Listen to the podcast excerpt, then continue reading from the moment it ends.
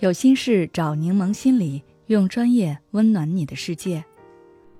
今天想跟大家分享的是，如何才能让自己不再那么焦虑。我在一篇建议大家要多存钱的帖子下面，看到了一个非常有趣的现象，那就是不管大家有钱还是没钱，都同样焦虑。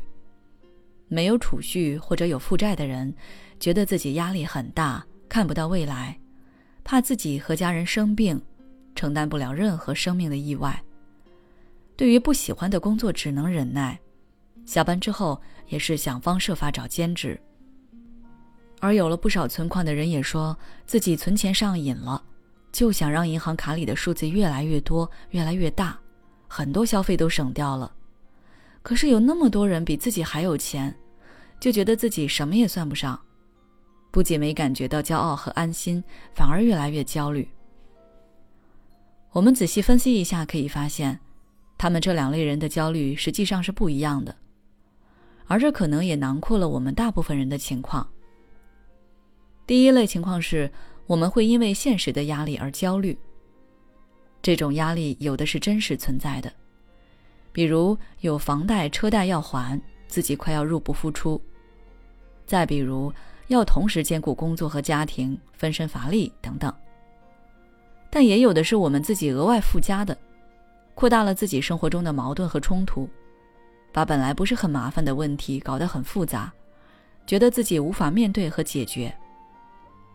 对于前者，我们要做的是好好复盘整理自己的情况，然后想出解决办法，或者做出一些妥协，选择相对而言对自己更好的选择。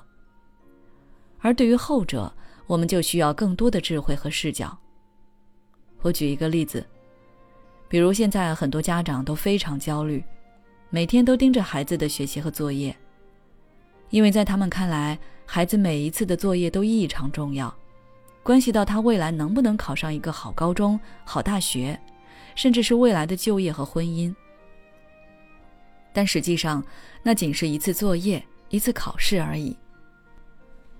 对于这种情况，我们要做的就是不要给自己找麻烦，学会就事论事，把目光着眼于当下。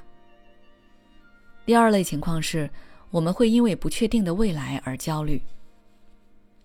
几乎每个人都体验过这种焦虑，我们总是想要掌控自己的生活，所以对于无法预知的未来总是很不放心，并且会情不自禁的幻想一些不好的情况。比如一些人会担心自己年纪大了之后会失业，找不到新工作，那就赚不到钱，最后因为无法按时支付房贷，让房子被法拍等等。这样的焦虑未必就不好，它可以促使我们更加努力。但如果你被它捆绑，只会烦恼，什么也不做，或者觉得自己什么也做不了，那么你就会越来越焦虑。那种对未来的恐惧也会越来越强。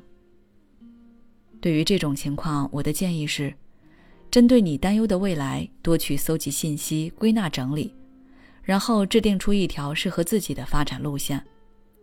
方向明确了，再脚踏实地的去实施，那你即便焦虑也不会太多，因为你在通过行动控制自己的现在，影响自己的未来。第三类情况是，我们会因为社会比较而焦虑。之前我跟大家分享过一篇美国的跟踪调查，他们做了两年的研究，发现，如果一个人搬到比原来更高档的社区，那么他并不会比之前更幸福，相反，他会因为发现自己拥有的和引以为豪的东西在这里变得不值一提，而感到失落和挫败。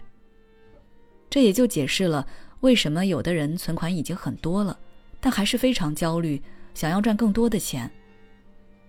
对于这种情况，我的建议是一定要让自己学会放松，不论是假期出去旅游，还是下班后回去看看书、做做其他娱乐，不要让自己的世界只剩下与他人比较，要看到自己已经拥有的，并且去享受它们。希望今天的分享可以帮到大家。如果你还想要了解更多关于消除焦虑的方法，可以关注我们的微信公众号“柠檬心理 FM”，回复“焦虑”就可以了。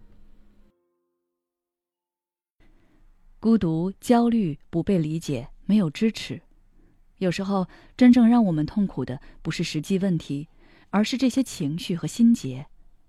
柠檬心理愿做你的避风港。我们的心理救援队每位咨询师都拥有二十年以上的咨询经验。现在关注公众号“柠檬心理课堂”，回复“咨询”就可以参加我们的心理咨询活动了。要相信你的生活可以变得更好。